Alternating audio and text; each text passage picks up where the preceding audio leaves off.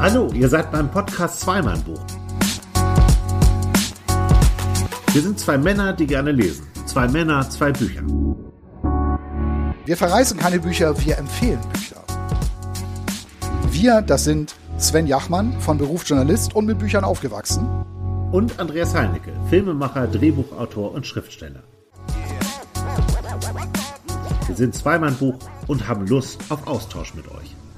Moin ihr Lieben, hier ist wieder euer Lieblingspodcast, wenn es um die richtig guten, um die richtig guten Bücher geht. Da sind wir für euch da. Ihr wisst ja, keine Verrisse, sondern wirklich nur wir tauchen für euch in die literarische Welt, um die Perlen an die Oberfläche zu bringen. Genau, wir haben schon was gepostet heute. Wir sitzen ja wieder am Kanal, im Moment in unserem Lieblingsbiergarten. Und eben vor ein großes Schiff vorbei, aber diesmal kein schnöder Hier, China Shipping, Äh, genau. Irgendwie sowas? Sondern ein großes Kreuzfahrtschiff. Wahnsinn. Haben wir uns schon drüber lustig gemacht. Wer heute noch eine Kreuzfahrt bucht, ist kein Klimakleber, haben wir gesagt. ja, also ähm, da haben wir eine kleine Meinung zu dagelassen bei Instagram. Könnt ihr ja mal reinschauen in unseren, in unseren Feed. So. So, Wir haben heute, äh, obwohl wir beide ein bisschen im Stress sind, eigentlich. Na, du eigentlich nicht, ne? Du siehst so entspannt. Nee, ich, fahre ich beim muss nur Urlaub nachher, das ist ich muss total stressig. Ja, ich muss nur nachher pünktlich beim Grillen sein. Schön. Ja. Es gibt übrigens Fleisch, ne, um das gleich mal vorwegzunehmen. Oh, ich habe neulich wieder das Abendblatt gelesen Ja. und dann war da irgendwie, ja, wir grillen und so weiter. Und dann weißt du schon ganz genau, ne, wenn Journalisten über das Grillen schreiben, ist es natürlich alles Veggie. Ja, ja, klar. Ja, das ist ja sowas von verpönt, irgendwie heute noch ein Stück Fleisch auf den Grill zu legen. Ja, völlig. Also jedenfalls ist es in den, offenbar in den Medien verpönt. Und dann werfen die Vegetarier da ein Stück Fleisch drauf. Das sieht aus wie Fleisch, also kein Fleisch, sondern etwas, was aussieht wie Fleisch. Ja, Und dann, guck mal, das schmeckt genauso. ja toll. Super. Schmeckt aber nicht so. Und das ist noch viel ungesunder als alles Ich habe, andere. aber ich möchte auch sagen, ich habe überhaupt nichts gegen Vegetarier. Ich war selbst 13 Jahre Vegetarier. 13 Jahre, stell dir das mal vor. Und wie, wie bist du rückfällig geworden? Fleischhunger. Nein, ich war, äh, also die Geschichte ist wirklich schräg. Ich war mit meiner Frau in äh, Kopenhagen, in Dänemark. Und Dänisch finde ich echt eine schwierige Sprache. Ja. Und wir haben was bestellt auf der Karte. Und das war, ähm, Das kannte, sah so ich kannte den Geschmack. gar nicht. vegetarisch aus, auf Ja, es sah vegetarisch aus. Und dann habe ich das gegessen und dann dachte ich, boah, das ist voll lecker. Und dann habe ich es meiner Frau gegeben. Ja, das ist Huhn. Ah, so schmeckt Huhn. Das habe ich ganz vergessen. äh, naja, aber so, also ich achte drauf, was für ein Fleisch es ist. Das muss man, muss ich schon einschränkend sagen. Ich kaufe jetzt nicht im Supermarkt Fleisch. Ich auch nicht. Also da bin ich völlig raus. Doch, es gibt, es gibt bei uns einen Supermarkt, der bezieht sein Hühnerfleisch von einem Landwirt, den ich kenne. Das ist gut. Ja. Das ist gut. Und das ist also, das, der hat zwar sehr viele Hühner, ob das jetzt so eine Massentierhaltung, so eine furchtbare ist, weiß ich nicht, hat Mhm. er mir nicht gezeigt. Aber ähm, ja, ich habe mir gedacht, okay, wenn Huhn, dann kann ich das über ihn ruhig kaufen. Ja, ach klar, natürlich. Ja. Das finde ich auch. Man muss wissen, wo es herkommt, dass es nicht quer durch Deutschland gekarrt wurde oder durch Europa gekarrt wurde sogar. Und dann kann man das schon mal machen. Also viel Spaß beim Grillen heute. Hab Danke. kein schlechtes Gewissen. Greif zu. Wir haben heute die, die letzte Ausgabe vor der Sommerpause.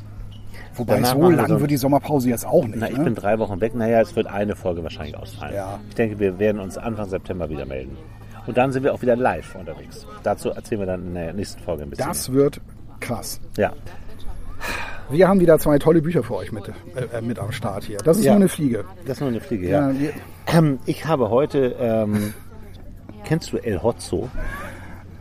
El Hotzo, El Hast du davon mal was gehört? Von El Hotzo mal was gehört? Ähm, Ja, irgendwie klingelt so ganz leise bei mir, aber nee, kann ich, dir jetzt nicht sofort durch erklären. Twitter. Ja, El Hotzo macht immer, ja, El Hotzo macht immer kurze Posts, die sehr lustig sind. Also äh, er hat zum Beispiel äh, einmal, einmal äh, vor kurzem gepostet, ähm, das Gefühl heutzutage Mitte 20 zu sein, beschreibt es beschreibt er so, wenn man mehr als einen Termin am Tag hat, stirbt man. Und der macht halt, wenn so gerade so politische Sachen kommen, macht er so kurze Kommentare, die so auf den Punkt sind und die so lustig sind. Und äh, dann habe ich gehört, dieser El Hotzo heißt eigentlich Stefan Hotz. Ja, und aus, seinen, und aus all seinen. Tweets ist jetzt ein Buch entstanden. Ja, es sind keine Tweets. Aus all seinen ein Tweets er Roman. jetzt ein Buch. Alle so hintereinander Die weg. Best-of-Tweets jetzt als Buch. Nee, er hat ein Buch, äh, er hat ein Buch geschrieben. Das heißt äh, Mindset. Ich finde, das sieht auch cool aus. Ja, sieht wirklich cool aus, finde ich auch. Das habe ich äh, gelesen und habe das sehr gern gelesen. Und das ist ein, ein super Thema, über das wir gerne noch ein bisschen sprechen können, weil es so um Motivationscoaches geht. Und das ist ja sensationell. Ja, das ist super. Das, finde ich super. Diese Werbung, die so, die man auch so kriegt bei Insta oder so, wenn man so durchscrollt, wenn da der einer so, Ja. so sagt, ich habe auch mal gedacht, ich werde es nie schaffen. Und dann ist das Schaffen aber ganz, ganz viel Geld zu haben mit irgendeinem Scheiß. Ja, mit irgendeiner, wie heißt, denn, wie heißt der Mechanismus noch? Dieser, Also dieser Pyramiden. Ja, ja, genau, genau. Und das sind dann irgendwelche Kryptowährungen oder so. Und Ja, dann ja. sitzen sie da, da in Nizza irgendwo vor so einer Yacht und machen so ein Video mit so einem Poloshirt und so einem umgewickelten Pulli und dann erzählen sie. Das ist wirklich. Also, das ist das Thema dieses Buches. Polo, Und das fand ich von Ralph, vornherein- Lau- Ralph Lauren Polo, da haben sie meistens an. Ja, genau. Ja, sowas Genau. zum Beispiel. Ja, ja. Kragen hochgestellt. Ja. Und dann mieten die sich ja auch immer so eine fette Karre und knien Das sich so daneben. Genau darum geht's. genau. Diese ganze Scheinwelt und so. Und das ist so Herrlich. lustig und toll beobachtet. Herrlich. Da müssen wir heute in Ruhe drüber reden. Das ist großartig. Bin ich voll dabei. Ich habe mitgebracht, das läuft ja heute wieder äh, unter, unter der Rubrik, ich lese eigentlich keine Krimis. Ah, sehr schön. Aber- den, Satz, den Satz hast du lange nicht gesagt. Ja, aber der von Tommy Gertz ist richtig gut. Tommy Gertz. Tommy Gertz, Hast du den nicht schon mal vorgestellt? Den hatte ich schon mal vorgestellt. Das ist, glaube ich, der erste Autor, ja. der zum zweiten Mal jetzt bei uns auftaucht. Also herzlichen, herzlichen. Glückwunsch an, Nein, an Tommy nein, nein, Gertz. Das stimmt nicht. Also von dir. Ah nee, vielleicht. Quatsch, von, von mir, ja, von mir. Nee, nee, wir hatten ja schon, Ich doppelt schon- war auch Ich ähm, hatte mal TC Boy, glaube ich, doppelt. Hornby, Nick Hornby hatten wir Und auch Nick schon Hornby zweimal. hatten- hatten wir ja, auch zweimal, genau. ja, genau. Und jetzt eben auch hier, also Tommy Gertz, TC Boyle, Nick Hornby. Was kann dir als Autor Besseres passieren, als in einem Atemzug In diesem Podcast in genannt diesem zu werden. Podcast genannt zu werden. Also Tommy Gertz, Frenzel, toller Kriminalroman mal wieder. Das ist der zweite, den ich jetzt von ihm gelesen habe. Ähm, und hat auch richtig, richtig Spaß gemacht. Ja. Ja, ja Tommy Gertz, Frenzel ist schon, schon etwas älter. Ähm, äh, der Roman erschien 2022. Ja. Und schon wieder hat er einen Preis bekommen. Er hat ja Wir schon... müssen, wir müssen da gleich drüber reden, aber du hast mir WhatsApp-Nachrichten geschickt. Ja. Ähm, und zwar auch penetrant oft. Über Urlaubslektüren. Ja. Wollen, wir da, wollen wir da vorweg noch mal kurz drüber reden? Über- Mir fällt das gerade auf. Was ist Weil Urlaubslektüre? Es, es gibt in allen, in allen Radiosendern, die nur ansatzweise überhaupt Leser als Hörer haben, Ja. also keine Privatsender, Klammer zu. Und die haben äh, ja überall diese Listen. In Zeitungen sind die Sommerlektürenlisten und so. Ich glaube, so bist du drauf gekommen, oder? Ja, ja, genau. Sag Das mal, was dich ist mir schon, schon öfter. Ja, das, mich macht das irgendwie irre, weil ich meine, was ist denn bitte Sommer? Was sind, was ist Sommerlektüre? Ja, das was ich. soll das? Keine Ahnung. Und ich habe mich auch gefragt, was ist denn beleidigender für dich als Autor, wenn dein Buch als Sommerlektüre Mhm. oder als Frauenliteratur bezeichnet wird? Das ist genau das Gleiche. Das ist doch beides gleich schlimm. so unterschreiben würde. Stell dir Ja, mal, bin stell dir mal ehrlich vor, gesagt, einer deiner Romane taucht in so einer Sommerlektüre-Liste auf. Ist er aber. Nur weil er in der Provence ist spielt. er. Ist er. Ja, Und Wie gehst du damit um? ich- naja, ich, ich bin jetzt kein Superstar und ich freue mich, äh, wenn mein Buch überhaupt vorkommt und ob da jetzt Sommerlektüre drüber steht oder nicht. Das scheint ein Marketing-Tool zu sein für Verlage und für den Buchhandel. Und äh, ich freue mich dann, ehrlich gesagt. Äh, aber es ist halt die Erklärung, warum das eine Sommerlektüre ist. Spielt das Buch im Sommer? Könnte das vielleicht ein Spielt es am Strand? Oder spielt es in irgendwelchen Urlaubsorten? oder ist es leicht zu lesen? Ja, und das ist ja das Problem. Das ist ja das Thema. Ja. Ob es leicht zu lesen ist. Muss man im Urlaub jetzt leichte Bücher lesen? Also oder kann man sich einmal Ja. in diesen Mal drei, vier konzentrieren. Mal konzentrieren. Mal zusammenreißen. Auf ein anständiges Buch Ja. konzentrieren. Also El Hotzo liest man das am Strand? Ja. das kann man überall lesen. Und es ist immer lustig. ich habe zwischendurch gelesen, es liest sich auch schnell. Äh, absolut, ja. Ja. ja. Aber ähm, wenn du jetzt wegfährst, ne, in Urlaub, Ja. Ich kann dir gleich mal sagen, was ich mitnehme. Ähm, wie suchst du die Bücher aus, die du mitnimmst, wenn du in Urlaub fährst? Ja, gar nicht eigentlich. Genau. Ja. Also ich lese so wie immer. Ich Ja. sag jetzt nicht, oh, jetzt fahre ich drei Wochen nach Frankreich. Jetzt kommen mir nur Und da sind wir ja in AK schon auch äh, für ein paar Tage am Strand. Da brauche ich jetzt aber Strandlektüre. Das ist doch albern. Ja, es ist auch total albern. Aber was ein Riesentrend ist, und äh, das darf man aus Marketing-Sicht nicht unterschätzen, Leute kaufen Bücher von Orten, in, diesen, in denen sie in Urlaub fahren. Habe ich auch schon mal Äh, gehört. Ich, habe, ja. äh, Habe ich ich auch war schon mal vor, gehört. vor ein paar Jahren ähm, in der Thalia Buchhandlung in Hamburg, da äh, Spitaler Straße, diese Riesen äh. Ja. Und die hatten Regale aufgebaut, aber richtig diese Riesenregale, wo die Bücher nach Ländern sortiert waren. Also wo ganz klar stand Frankreich, Italien, äh, Spanien und und Ja, und. ja. Und äh, da konntest du dann halt Bücher nach dem Land auswählen, in das du reist. Und das ist halt für viele wirklich, also der, der Verlag, der Emons Verlag, bei dem ich ja äh, veröffentliche, das ist genau deren Taktik. Die sagen, wir werden irgendwann ganz Europa abdecken und egal wo du hinfährst, du kannst ein Buch aus dieser Gegend oder aus der Stadt, aus dem Dorf, aus der Region lesen. Also das ist ein Riesen, das scheint ein Riesenmarkt zu sein. Aber mir geht's genauso wie dir. Äh, ich nehme mit John Irving, äh, der letzte Sessellift. Mein Beileid. Ja, ich habe äh, von den 1300 Seiten schon über 300 gelesen und ich habe mich selbst gewundert, dass ich es doch irgendwie gut finde. Ah, okay. Und ich nehme das erste Mal in meinem Leben nur ein Buch mit in Urlaub. Ja. Was meine Frau freut, weil dann hat sie mehr Platz für ihre Schuhe. und ich, und ich habe diesmal nur ein Buch mit. Ich habe sonst immer viele Bücher mit. Gut. So. Also, Hast du dir das so vorgestellt, die Diskussion, als du mir geschrieben hast, ich möchte gerne mit dir über Urlaubslektüre sprechen? ja, ich Okay. habe mir das so schon, schon gedacht, dass jetzt von dir als Verlagsprofi die große, Aufklärung kommt. Aber das tut auch mal gut. die Marketingaufklärung jetzt hier kommt. Ach Gott. Also El Horzo. Ja, Der ist äh, Autor unter anderem äh, fürs ZDF-Magazin Royal, für also Jan Böhmermann. ja, Ähm, er ist äh, in der jüngeren Zielgruppe, sage ich mal, sehr bekannt. Also wenn du jemandem sagst, der sich viel bei Instagram oder äh, Twitter aufhält, da kennt man El Horzo. Okay. Und ähm, ich kann das auch verstehen. Ich habe dem auch mal irgendwann gefolgt, weil ich das immer witzig finde. Das sind so kurz diese kurzen Kommentare. Und natürlich ist das, und da sind wir wieder bei Verlag und Management und Marketing, äh, interessant, wenn du diese Leute erreichen möchtest, so einen Super-Influencer zu nehmen und zu fragen, hast du nicht mal Bock, ein Buch zu schreiben? Wie rum das war, ob der erst der Verlag da war oder er gesagt hat, ich habe jetzt mal Lust, ein Buch zu schreiben, weiß ich nicht. Aber er hat äh, ein Buch geschrieben. Es ist sehr schön anzusehen. Es heißt Mindset.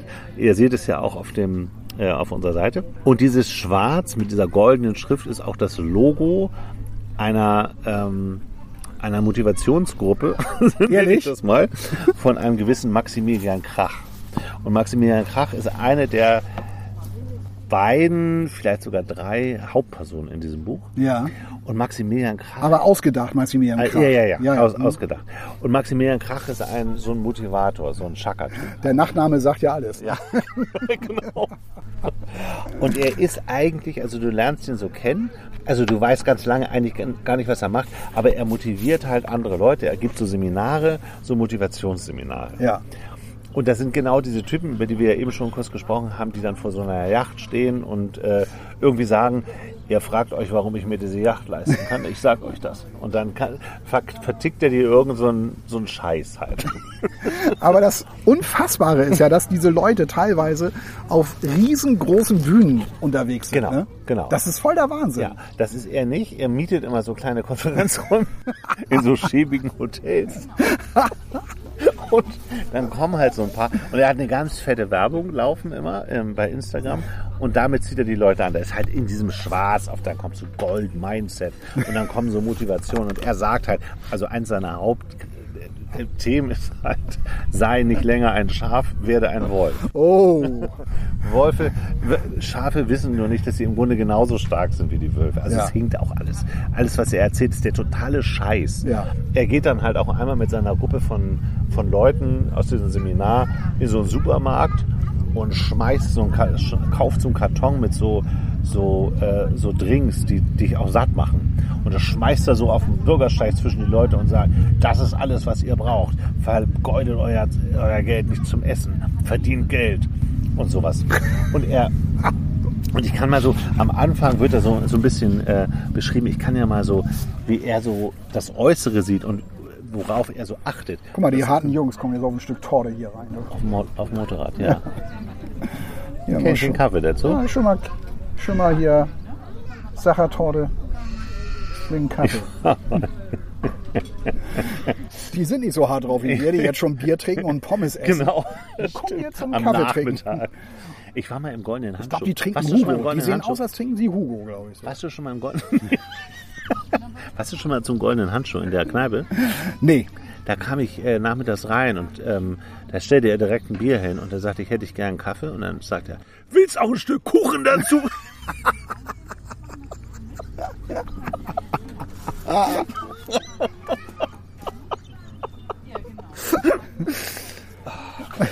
So, ich lese dir jetzt mal vor, wie er sich selber sieht, ja? Der Motivator. Ja, der Motivator. Ja. Maximilian Krach. Krach. Der enge graue Anzug trägt ein paar verzeihbare Falten. Der akkurate Drei-Tage-Bart lässt trotz Zugfahrt keinerlei Zweifel aufkommen, ob er gewollt oder Produkt einer versehentlichen Verwahrlosung ist. Der leichte Schweiß des Fußwegs ist längst getrocknet. Einzig und allein der zementierte Scheitel der dunkelblonden Haare muss mit, einer, ein- mit einem einfachen Handgriff korrigiert werden.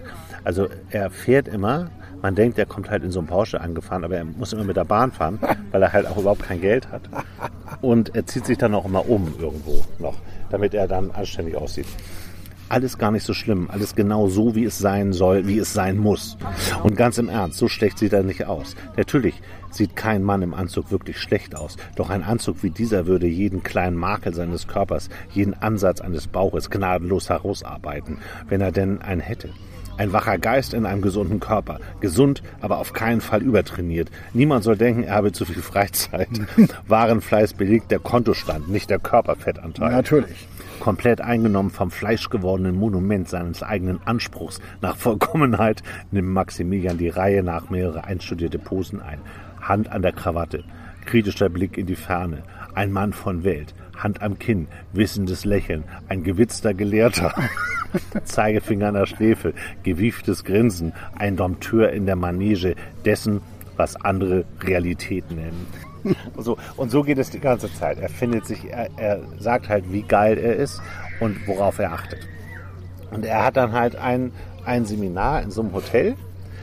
Und du merkst halt, also, dann gibt es ein Kapitel, wo er, er kurz bevor das losgeht, er klappt seinen Laptop auf, hat alles aufgebaut, wie ihm so total übel wird und er so eine Panikattacke kriegt und total kotzt, geht ins Klo und kotzt und hat einfach nur noch Panik und überspielt es dann mit so einer totalen, übertriebenen Art und Weise. Er hat, er hat halt- Panik, weil weil er auftreten dass... muss. Ach ja, weil so, er auftreten muss. Hat Lampenfieberpanik. Lampenfieber. Ach so. Aber er weiß ja auch selber, dass das ja alles ein, ein Riesenfake ist. Ja.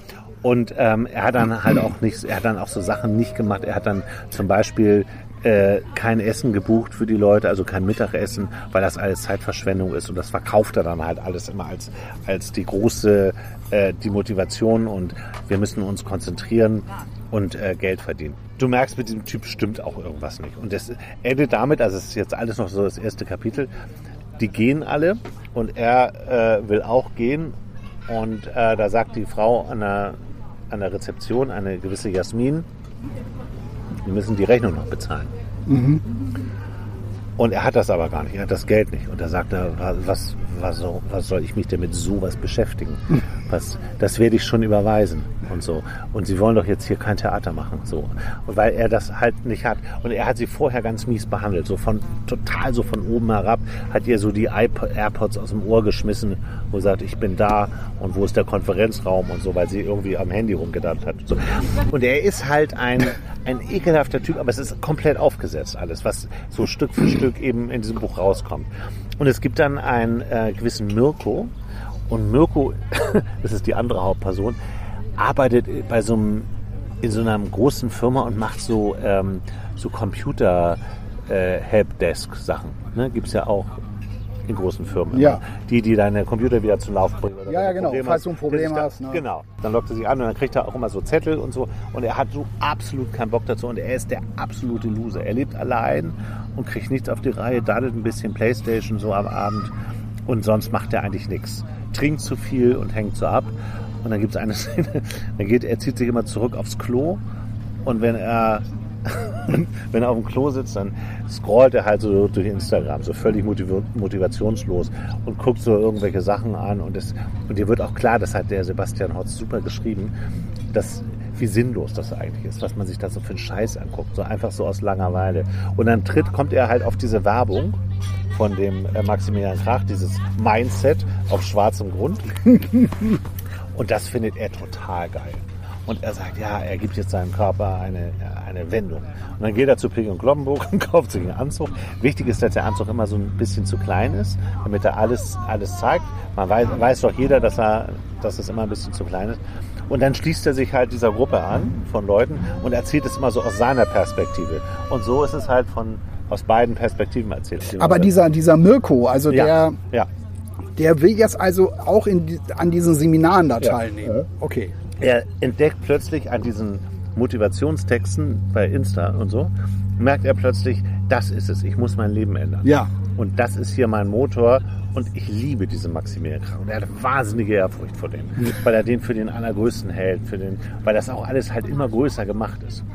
Und er beschreibt halt auch, der Maximilian Krach beschreibt dann so, ja, gestern hätte er sich einen Bentley gekauft, einen nagelneuen Bentley. Warum habe ich mir den gekauft? Weil ich Langeweile hatte. und so, und dann hat er halt so eine Uhr und alles ist fake, so eine, irgend so eine sauteure Uhr. Da gibt es übrigens einen Instagram-Kanal. Den finde ich, so, den finde ich so super. Wie heißt der auch? Irgendwie The The Watch. Ich weiß nicht, irgendwas so heißen die. Und die entlarven immer Typen, die mit einer gefälschten Uhr sich fotografieren sehr lassen. schön. Das Ja, ist genau. sensationell.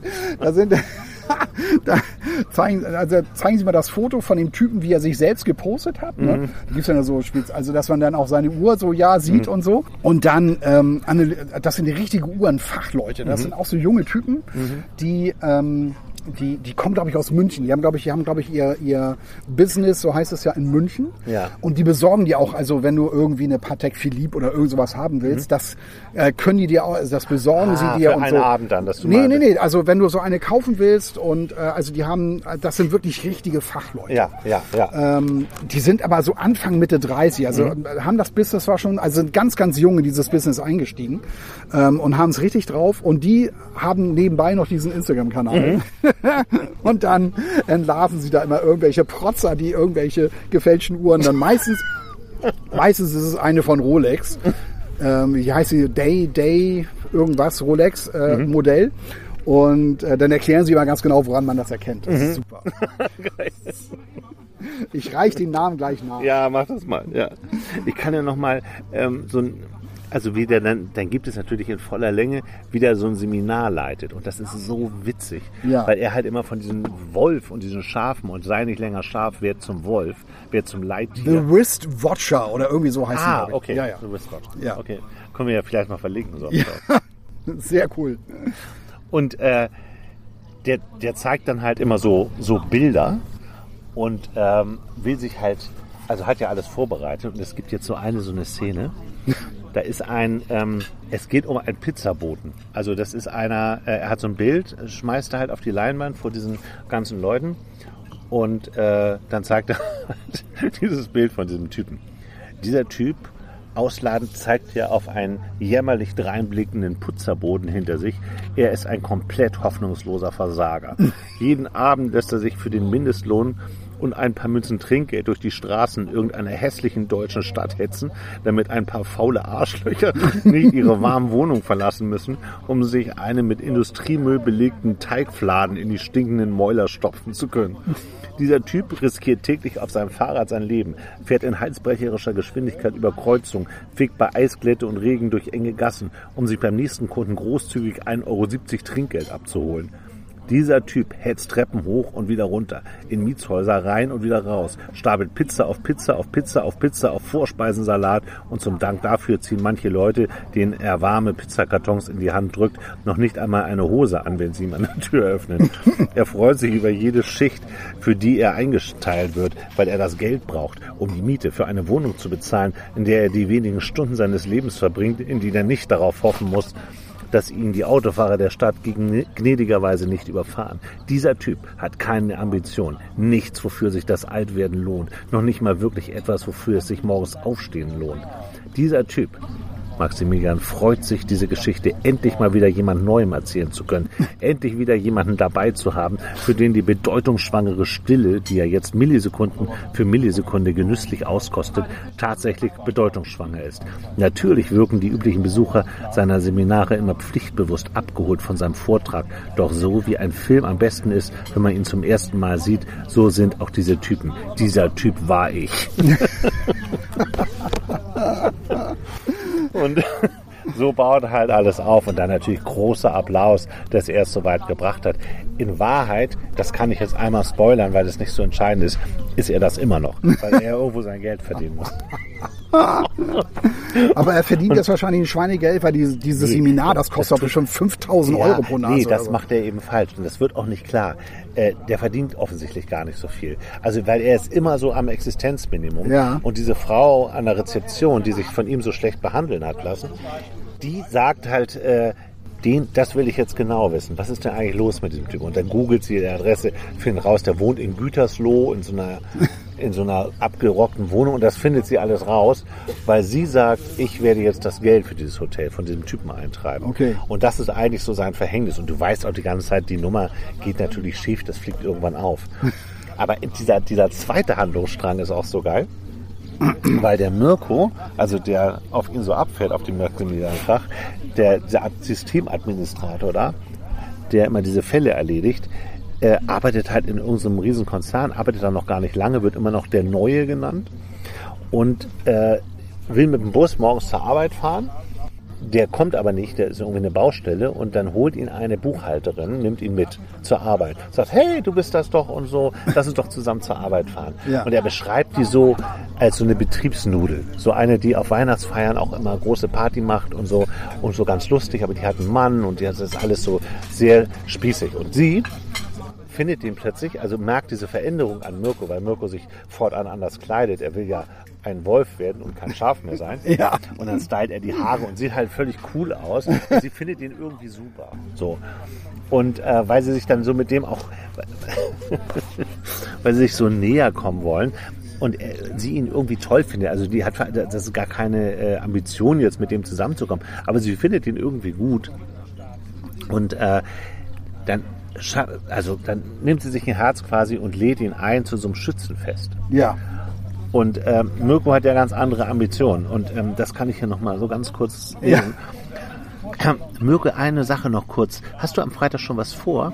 Weil bei uns ist Schützenfest. Ich weiß nicht, ob das so dein Ding ist, aber komm doch vorbei, wenn du Zeit hast. Ich und die anderen würden uns wirklich freuen. Mal schauen. Mirko steigt aus, schließt die Tür des Opel Corsa, nickt Angela freundlich mit dem Kind zu, als sie davonfährt und zeigt ihr, sobald sie außer Sichtweite ist, mit erhobenem Arm den Mittelfinger. Dumme Kuh! Wie kann man ihm ansehen oder denken, dass er auf ein Schützenfest gehöre?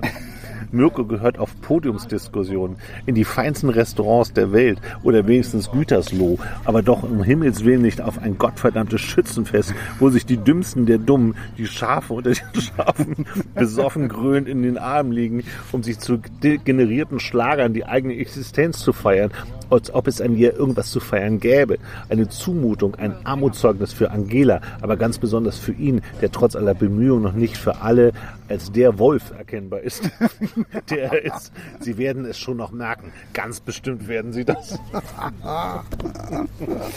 ja, er geht natürlich auf dieses Schützenfest und das ist alles ganz peinlich und ganz furchtbar. Das geht dann so alles, alles seinen Lauf in diesem Buch. Und das Schöne sind einfach diese Klischees, weil jeder das kennt. Jeder hat ja auch irgendwie so Life-Coaches inzwischen. So, weißt du, so, so Coaches, die so dein Leben organisieren. Oder wenn du so aus der Schule kommst, die so versuchen, nach deinen Talenten zu suchen und dir dann so, so Möglichkeiten geben. Ist in Hamburg sehr verbreitet. Ehrlich? So, ja, so, so, ich- so Winterhude, würde ich mal sagen, Blankenese und so, ne, wo man sein Potenzial ausschöpfen möchte. Ja, ja. Also immer mit dem Hintergrund, möglichst viel Kohle zu verdienen. Und wie der Sebastian Hotz das alles so beschreibt und wie genau der das analysiert hat, weil der ist natürlich selbst in dieser Welt unterwegs, also bei, bei Insta und so, der wird wahrscheinlich selbst zugebombt mit diesem ganzen Zeug. Und daraus diesen Roman zum Heißtoll, der wird sich auch sowas mal angeguckt haben. Und ähm, ich kann nur sagen, ich habe dieses Buch wirklich mit großer Begeisterung gelesen. Es hat ein paar schlechte Kritiken gekriegt, die, ähm, die ich gar nicht gelesen habe. Ich habe so ein paar gesucht, aber gar nichts gefunden. Ja. Also auch FAZ und so. Die Feuilleton hat gesagt, es ist ein gutes Buch, das kann man lesen, da kann man Spaß mit haben. Aber im Wikipedia-Eintrag über Ja. den äh, El Hotzo steht halt unten, er hat jetzt auch einen Roman geschrieben, der größtenteils von der Presse zerrissen wurde. Und das habe ich nicht gefunden und das finde ich auch nicht, da finde ich keinen Grund für. Ähm, er macht das, was er im Grunde auch bei Insta und Twitter macht. Also wenn man den gut findet, dann hat man mit diesem Buch einen riesen Spaß. Ja, ja. Ist ein, äh, ist ein wahnsinnig lustiges Buch und über so ein Thema, was echt, was echt auch, auch lustig ist. Also schon was hinten drauf steht. Maximilian Krach ist Entrepreneur, anerkannter Finanzexperte, Lifestyle Coach, Success Advisor und Gründer. Success Advisor. Den Begriff habe ich noch nie gehört. Success Advisor. Das habe ich noch nie Das gehört. ist geil, oder? Das ist super, ja. Nach seinem kometenhaften unternehmerischen Aufstieg hat er sich zur Aufgabe gemacht, den Schlüssel zum Erfolg mit aufgeschlossenen Menschen zu teilen. Krachseminare stellen die Prinzipien Mindset, Disziplin und Ego in den Vordergrund. Diese ganzen Leute, die da auch sind, ne, sind natürlich echt peinliche Gestalten. Ja. Weil sie das alles alle erreichen wollen und ihm so folgen wie so ein Sektenführer. Sagen, ja, wir sind Wölfe, wir sind Wölfe, wir werden nicht länger Schafe sein. Und dieser Vergleich und alles hinkt an diesem Buch so wahnsinnig. Das ist, äh, Ja, Mindset ist ja auch so ein Lieblingswort. Also das Ja. liest man ja auch immer wieder. das irgendwie. kommt nicht in sein Mindset. Ja, genau. Mit dem richtigen Mindset Ja, schafft man dies, schafft man das. Ja. Ja. Immer optimistisch sein und ja. ne, Aber es, ist eine, aber es ist eine große Szene geworden. Ja, total. Die so, die so Leute aus ihren Löchern rausholen wollen. Es wimmelt einfach vor total armseligen Figuren. Weil sie auch den falschen Werten nachjagen. ja, natürlich, natürlich. Und auch das falsche Mindset haben. Das falsche Mindset. Und das bringt er jetzt in die Spur. Du kannst alles schaffen, wenn du es nur willst. Genau. Ah, großer Spaß, Ja. kann ich dir nur sagen. Ja. Ganz großer Spaß. Klingt auch so danach. Ja. Ja, ich hatte es ja schon gesagt, Tommy Girls zum zweiten Mal jetzt äh, bei mir äh, gelandet. Mhm. Äh, Frenzel. Also es ist, es ist ein Krimi, aber es ist... Äh, Du liest ja gar keine ich Krimis. lese Kann eigentlich also keine nicht sein. Krimis. Es sei denn, äh, äh, sie sind so geschrieben wie der hier. Weil äh, allein, schon die Figur ist eine ganz andere. Das ist mal wieder, wie schon bei seinem Vorgänger, im, beim- im Vorgängerroman, ist es ein, ein Ex-Gefängnisinsasse. Mhm. Äh, der hier saß neun Jahre im Knast, weil er als Türsteher ähm, einer Disco äh, hatte einem einem äh, der ja Jugendlicher, so weiß ich nicht, so Anfang 20, ähm, der wollte da unbedingt rein und äh, Frenzel ähm, war, hatte das Problem, Alkohol macht ihn aggressiv und er hatte ähm, vorher eine Leine gezogen und auch Alkohol getrunken, obwohl er genau weiß, dass das nicht gut für ihn ist, aber er wollte es halt, er wollte halt feiern, weil er 4 Millionen Euro im Lotto Ah, gewonnen okay. hat. Das wird relativ schnell klar auf den ersten Seiten. Sein Vater ist gestorben. Sein Vater, zu dem hatte er kein gutes Verhältnis und er musste die Wohnung ausräumen und hat zig Lottoscheine gefunden. Und äh, die hat er dann abgegeben. Und darunter war dann eben halt einer, der war drei Monate alt und äh, da waren etwas mehr als vier Millionen Euro drauf. Naja, und auf jeden Fall, äh, da, da war es noch so, also Frenzel äh, schlägt sich so durch, ist so, so ein Kleinkrimineller, ist so auf die schiefe Bahn geraten, hatte immer mal wieder Probleme mit der Polizei, aber mit der Polizei so, dass, dass, dass er immer so sich so ungerecht behandelt fühlte. Das wird da auch erläutert, du kannst es auch verstehen. Und du kannst dann auch verstehen, warum er überhaupt nichts mehr mit der Polizei zu tun haben will, weil das eben so Vorfälle waren. Die unglücklich gelaufen. Ja, genau, genau. Einfach unglücklich gelaufen. Und auf jeden Fall ist er Türsteher äh, an dem Abend und ähm, lässt sich erstmal gar nicht provozieren, aber dann eben schlägt dazu. Und der eine Schlag, der saß äh, so, dass derjenige am Kopf getroffen, wahrscheinlich schon in, als er schon umkippte, bewusstlos war und dann ungebremst mit dem Kopf irgendwie auf so eine auf so einen Fenstersims, auf so einen Mauersims irgendwie prallte und vier Tage später gestorben ist. Und dafür musste äh, er ins Gefängnis. Äh, also, also als mehrfacher Millionär ähm, musste er nochmal für neun Jahre ins Gefängnis. Neun Jahre. Neun Jahre dafür bekommen. Ähm, kann, kommt dann wieder raus und versucht jetzt eben halt ein neues Leben aufzubauen. Ähm, und das ist Also, der, also diese neun Jahre, die werden nicht erzählt. Also er Nee, das wird, neun, ja, das wird nur kurz, Jahre so, Gefängnis. Ja, kurz ja. so erwähnt. Sieht und, auch schon wieder so, so grau aus, Ja. eigentlich, dieses Buch. Ne? ja, und ähm, es ist jetzt so, dass er, er kommt jetzt also raus und muss sich ein neues Leben aufbauen.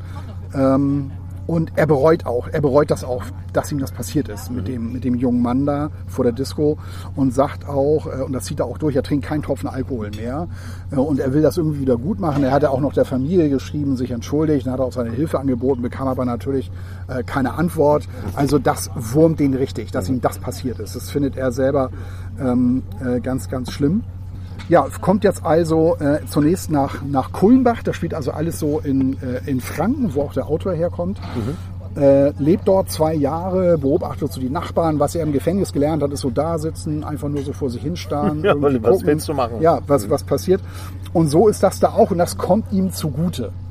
Also, dass er so ein Typ ist, der so, sich so hinsetzt und seine Gegend genau studiert. Aber er ist ja auch reich. Er ist auch reich, ja, Er ist reich, aber hält das natürlich total unter den Deckel. Er mietet sich immer total unauffällige, günstige kleine Wohnungen und lässt das auch gar nicht raushängen. Also flippt auch nicht aus, wirft auch nicht mit Geld um sich, sondern bleibt völlig unscheinbar. Und äh, nur ihm passiert in Kulmbach dann Folgendes. Es gibt so einen Nachbarn, das ist ein Lehrer. Und der kommt eines Tages zu ihm und sagt zu ihm, lassen Sie meine Frau in Ruhe. Nimmt all seinen Mut zusammen. Äh, Frenzel selber ist ein Bär von einem Mann. Der hat Oberarme wie Oberschenkel, äh, weil der hat früher Bodybuilding gemacht, äh, lernte irgendeine so eine Rockergruppe kennen, fand sich wahnsinnig toll, mit denen durch die Gegend zu ziehen. Alle sind vor ihm gekuscht und so. Das fand er großartig. Das war so damals so seine Welt.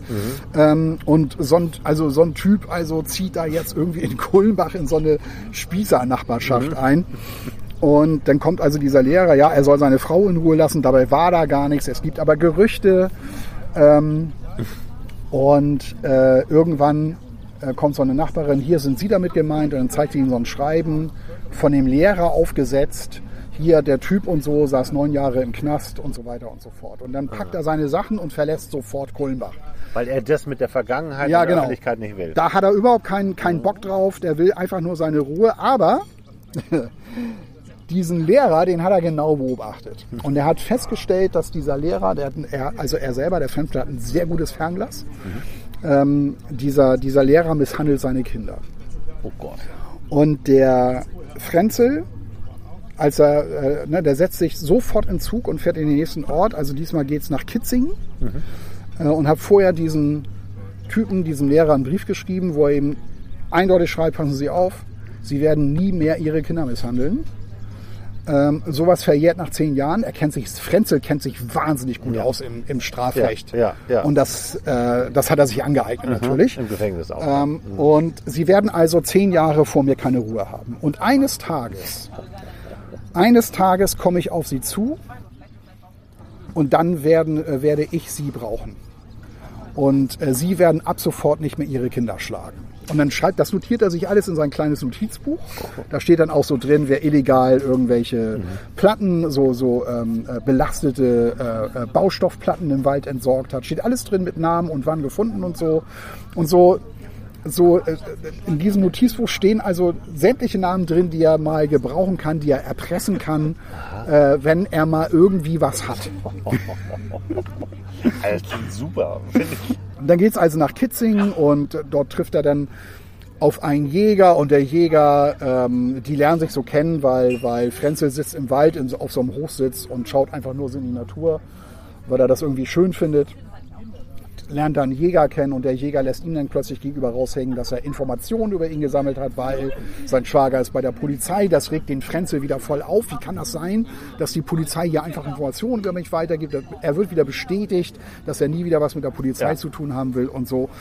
Und ähm, hat dann also ähm, äh, diesen Jäger dann auch, auch äh, in der Hand, äh, muss aber Kitzing wieder verlassen, weil das dreht dann schon wieder seine Runden. Da sitzt ja so ein einer Mhm. Knacki, der so ein Ex-Knacki. Ex-Knacki. Ja, ja. Und dann, ich weiß nicht, warum Tommy Gertz das macht. Dann kommt er in eine Stadt mit Uni. Das ist die dritte Stadt, also da, wo eine Universität ist. Ich weiß nicht, warum Tommy Gertz diese Stadt nicht beim Namen nennt. Es scheint aber Nürnberg zu sein. Es könnte aber auch Coburg, Bamberg, Bayreuth, Würzburg sein. Alles, was halt in Franken ist und eine Ja, Uni hat. ja, ja. Aber ähm, wenn man sich den Roman durchliest und dann auch so die Wege so nachzeichnet, die da so gefahren und gegangen werden, müsste es eigentlich Nürnberg sein. Ähm, wahrscheinlich lag Tommy Girls sich jetzt tot. Hättest du mal genauer gelesen, dann wüsstest du, es ist nicht Nürnberg. Aber ich gehe jetzt einfach mal davon aus, es ist, es ist Nürnberg. Da und da, ähm, das, das finde ich, das finde ich auch ganz interessant. Da sucht er sich wieder eine Wohnung. Und allein schon, also er macht das immer mit einer Anzeige. Er gibt dann immer eine Anzeige auf. Und an dieser Anzeige kann man auch ganz gut sehen, wie, wie er selber so tickt, weil er, ähm, er durchschaut so seine Umwelt schon sehr, sehr gut. Ne? Also der kann sich da ganz gut in die Leute reindenken. Also allein schon an dieser Anzeige, an diesem Text kann man ganz gut sehen, dass er, dass er schon weiß, wie die Leute so ticken. Und das kann er sich auch sehr gut zunutze machen. Am nächsten Tag erschien seine Anzeige im Lokalteil. Alleinstehender Herr, immer Herr, niemals Mann. Bei Herr denken die Frauen an etwas Seriöses. Sucht für ein bis zwei Jahre, das senkt die Schwelle und beruhigt Unsichere.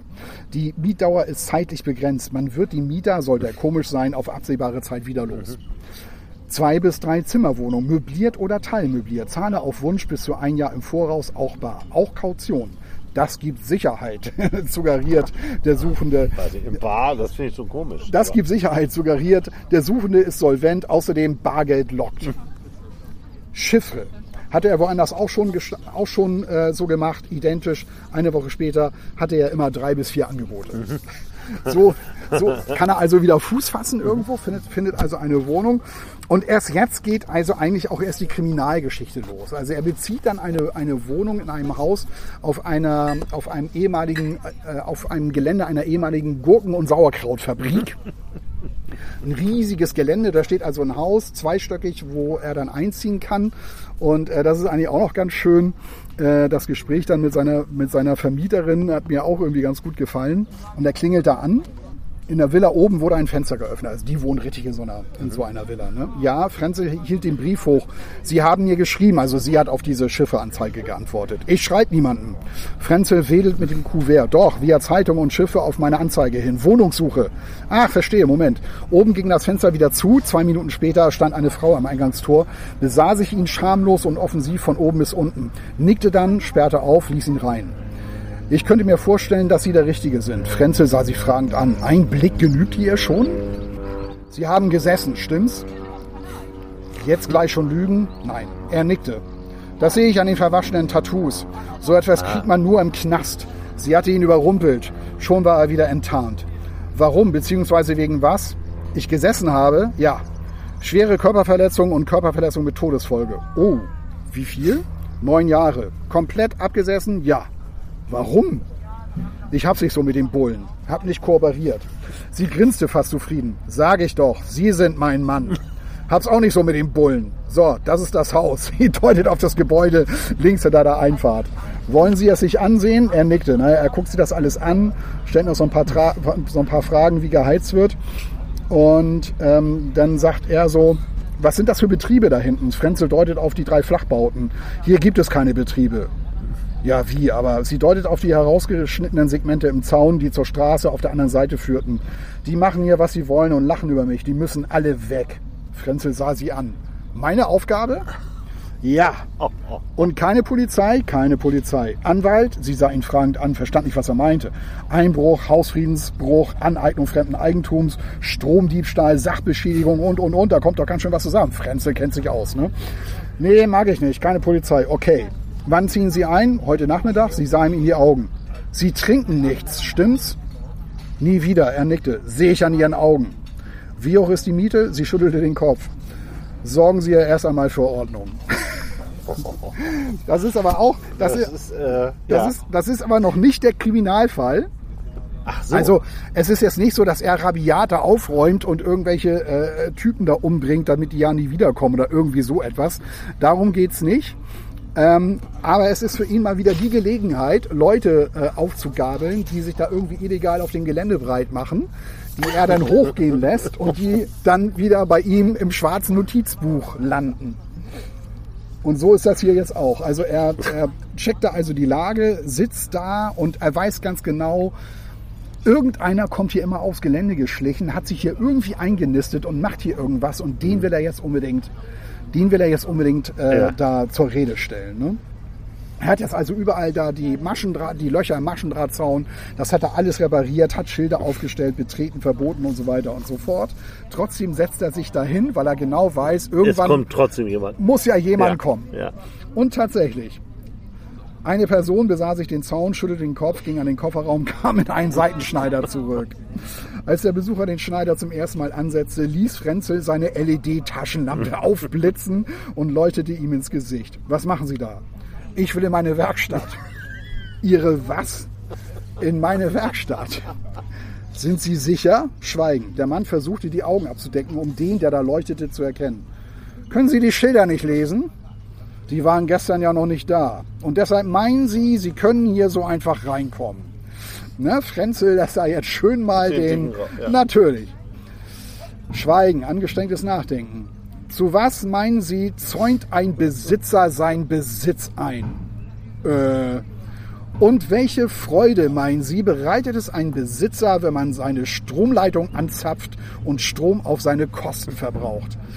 Aber die gesamte Einrichtung der Werkstatt ist mein Eigentum. Hier befindet sich keine Werkstatt. Hören Sie, in der Halle habe ich Werkzeug für über 1000 Euro. Es gibt hier keine Werkstatt. Das wollen wir doch mal sehen. Glaub ich, ruf mal die Polizei. Damit werden Sie sich kaum einen Gefallen tun. Hausfriedensbruch, Einbruch, Strom, Stromdiebstahl, unbefugtes Auswechseln von Schlössern und noch viel mehr. Hier spricht alles nur gegen Sie. Also so läuft Frenzel da auf.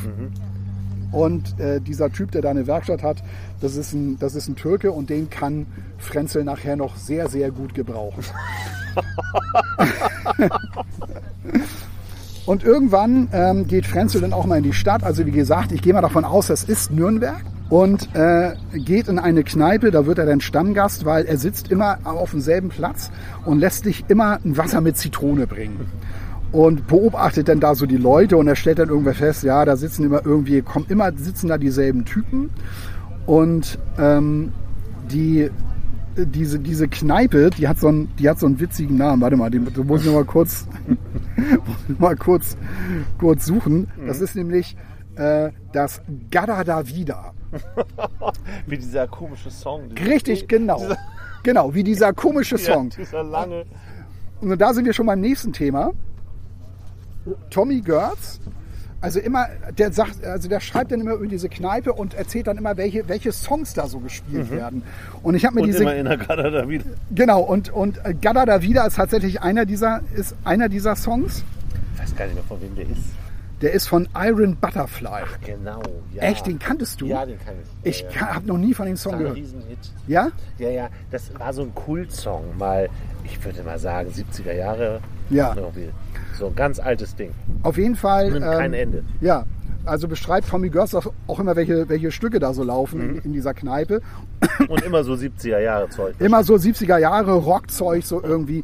Steve Winwood ist dabei, Udo Lindenberg, Neil Young, die Beatles Ja, und, ja, und ja. all diese ganzen Jimi Hendrix und so. Gut. Und ich habe äh, bei Spotify eine Trackliste extra abgelegt und die heißt, die heißt Frenzel bei Tommy Görz, heißt diese Trackliste. Könnt Die ihr, hast du dir erstellt? die habe ich da das erstellt. geil, ist die öffentlich? Ja, ja, klar ist sie Ja, öffentlich. das ist ja Also, super. Kann jeder also sich Dann da kann man sich diese Liste anhören, während man das Buch liest. Genau, das Super. kann man machen. Das finde ich gut. Mhm. Das finde ich richtig gut. So, und da fängt eigentlich erst der Kriminalfall an, Mhm. weil ähm, äh, er lernt dann da auch so eine, so eine Gruppe so kennen, die sich bei ihm da so an den Tisch sitzen und ja, er hilft dann auch einer Frau äh, äh, da, weil die hatte irgendwie den Mercedes ihrer, ihrer Mutter verkauft und die ist da so ein bisschen übers Ohr gehauen worden und Frenzel knöpft sich dann die Leute vor und was ganz lustig ist, immer wenn Frenzel irgendwo hinfahren muss, er hat kein eigenes Auto, dann leiht er sich immer so eine fette Karre. Also er fährt da mit einem 7er BMW da immer hin und so. Und das bleibt auch der Polizei nicht so ganz verborgen. Das ist ganz lustig. Jetzt fängt der Kriminalfall eigentlich erst an. Also plötzlich ähm, äh, dann passiert Folgendes. Dann äh, da gibt's ja eben halt so einen Typen, Charlie ist das. Und der hat einen Sohn, Jimmy. Und dieser Jimmy, der äh, stirbt plötzlich. Und äh, zehn Seiten später stirbt auch dieses Mädel, was dieses Problem hatte mit dem Autoverkauf und ihr Freund. Okay. Die werden beide, beide umgebracht und dann stirbt noch äh, die Mutter von dem Jimmy, die stirbt auch noch. Alle in so kurzem Abstand. Alle, alle in so einem kurzen Abstand. Äh, es ist jetzt nicht so, dass er jetzt, äh, dass sich jetzt wieder rumspricht, da sitzt einer hier Totschlag und so, sondern es ist, das, das wird gar nicht bekannt in dem Ort, weil dazu ist die Stadt einfach zu groß, ähm, sondern er fängt an zu ermitteln. Und zwar auf Selber. seine Art.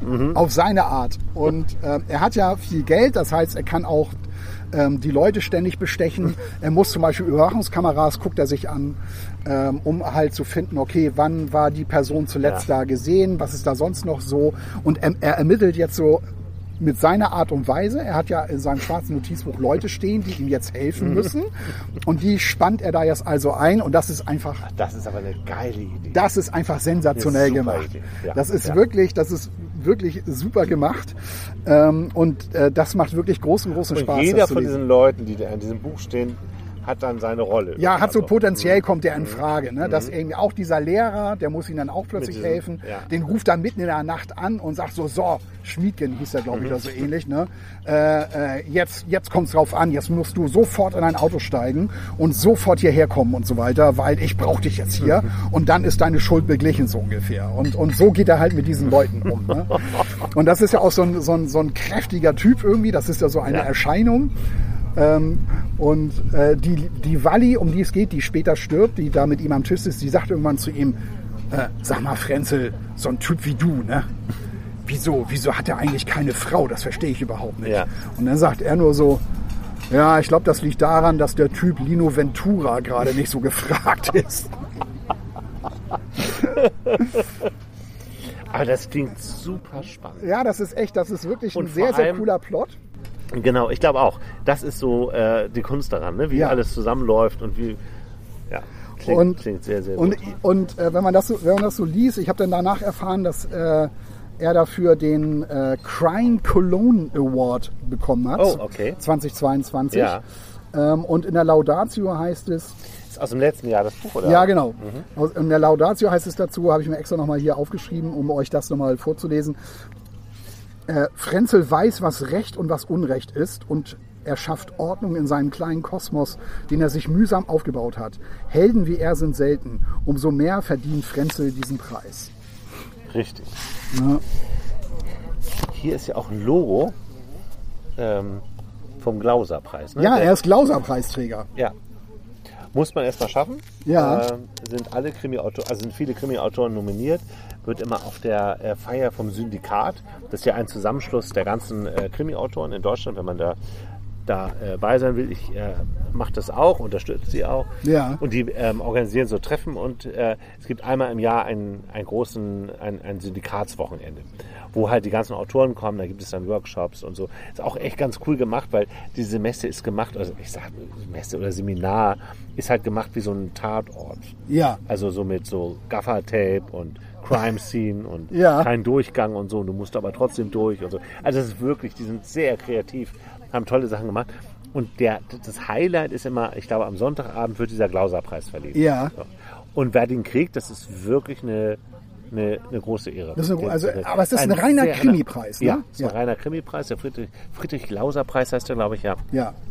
ist ein reiner äh, Krimipreis und das ist schon ähm, also in dieser Syndikatszene das, das, der größte Preis, den du bekommen Ja. kannst. Ja. ja. Krass. Ja. Also von daher, Und da kannst du zugreifen, wenn du Bock hast, einen Krimi zu lesen. Also die sind alle äh, auf einem echt guten hohen Niveau. ja, ja.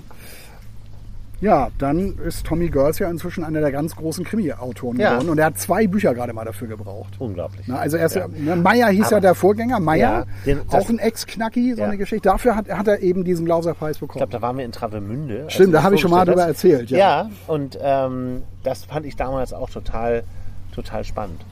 Also wirklich ein erzählst. toller Also Plot, so ein tolle Figur, Tipp. die er so, die er so, also mal so ganz anders irgendwie. Ja. Ähm, und ich finde auch Tommy Gertz selber wahnsinnig, wahnsinnig interessant. Ist Journalist oder wie war das? Nee. Ja, nee, er, er war, ähm, er, er hatte so wahnsinnig, wahnsinnig viele Jobs äh, gemacht. Ähm, hat Soziologie studiert, irre lange, 24 Semester waren das, glaube ich. Er hat auch promoviert, äh, war auch Straßenmusiker, war Schallplattenvertreter. Also er hat unfassbar viele Jobs gemacht.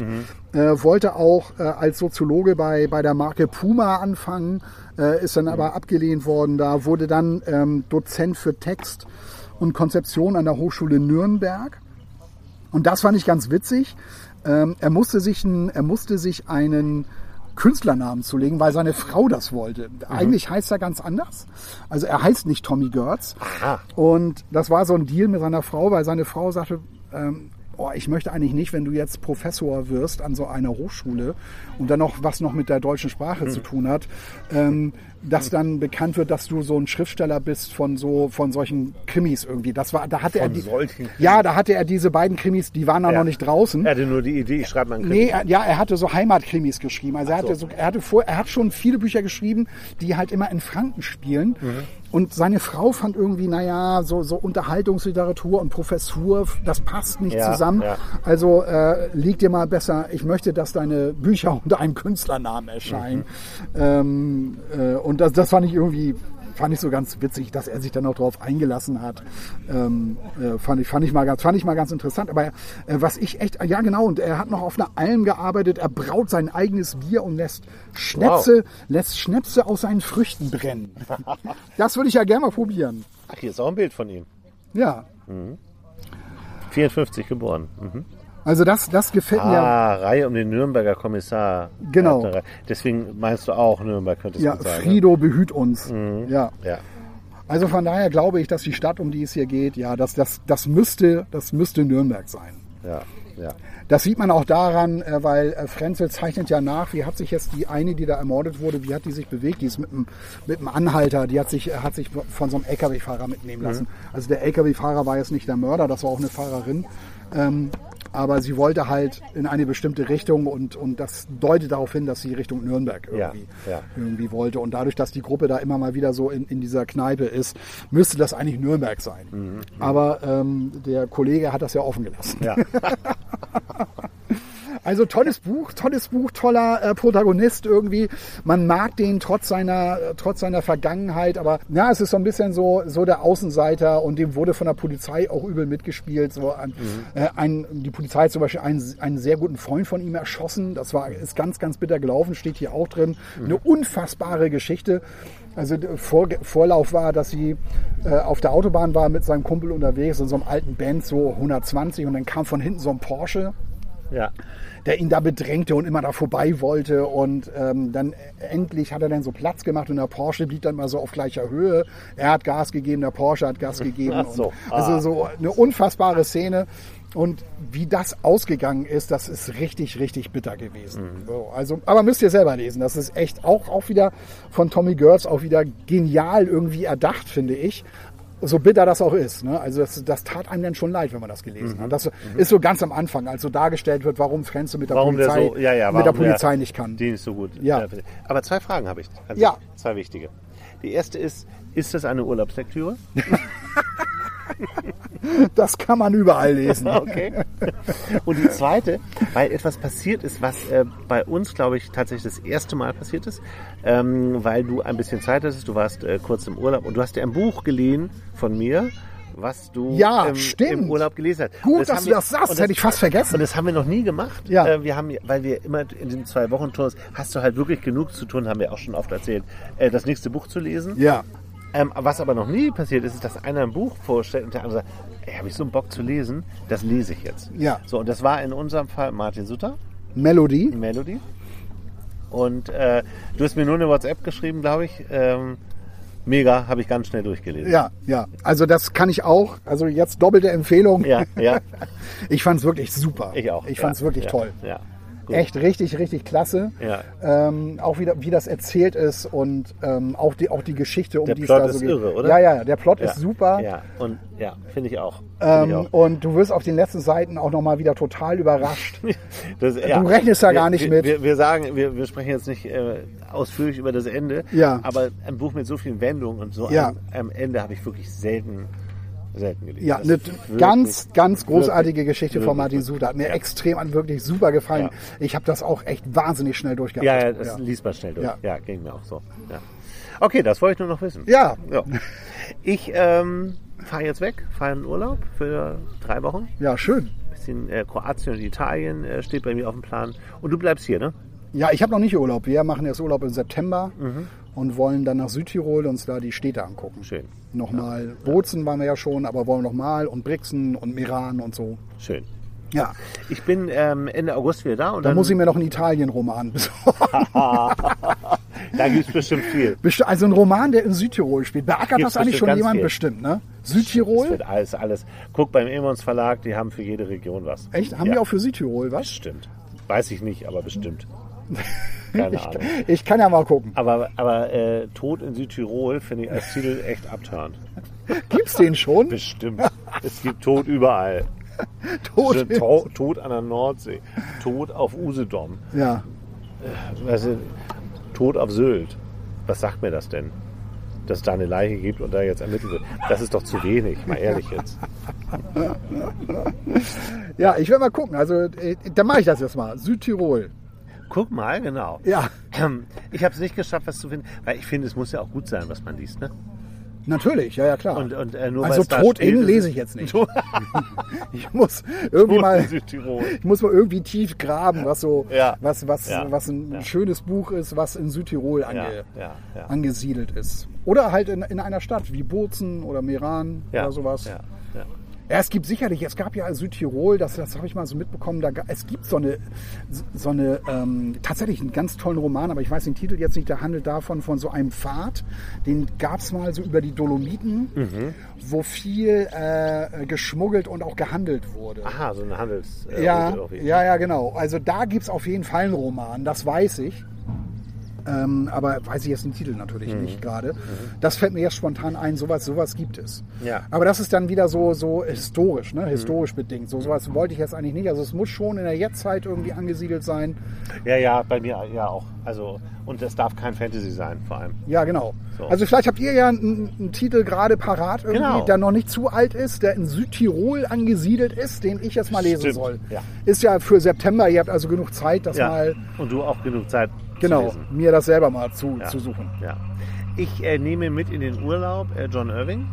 Hatte ich ja schon gesagt. Ja, tausend 1300 Seiten. 300 habe ich schon gelesen. Ja. Ähm, das ist, habe hab ich mir echt was vorgenommen. Ich bin ganz gespannt. Und werd, ob, wenn ich es vorstelle, äh, dann habe ich es durchgelesen. Wenn, und sonst werde ich es zumindest erwähnen in den nächsten Ausgaben. Bin ich gespannt. Das ja, war's äh, vor der Sommerpause. Letzte Ausgabe. Schön, dass ihr dabei wart. Kommt gut Schreibt, Sommer. schreibt uns gerne mal auf Instagram. Zweimal Buch ist auf Instagram. Ja, ähm, wir haben, glaube ich, nie, weil wir hier am Aufarbeiten gerade sind, wir haben, glaube ich, nie kommentiert ein, ähm, ein Ver eine Verlagsfrau, die uns geschrieben hat zu Annie Arnaud.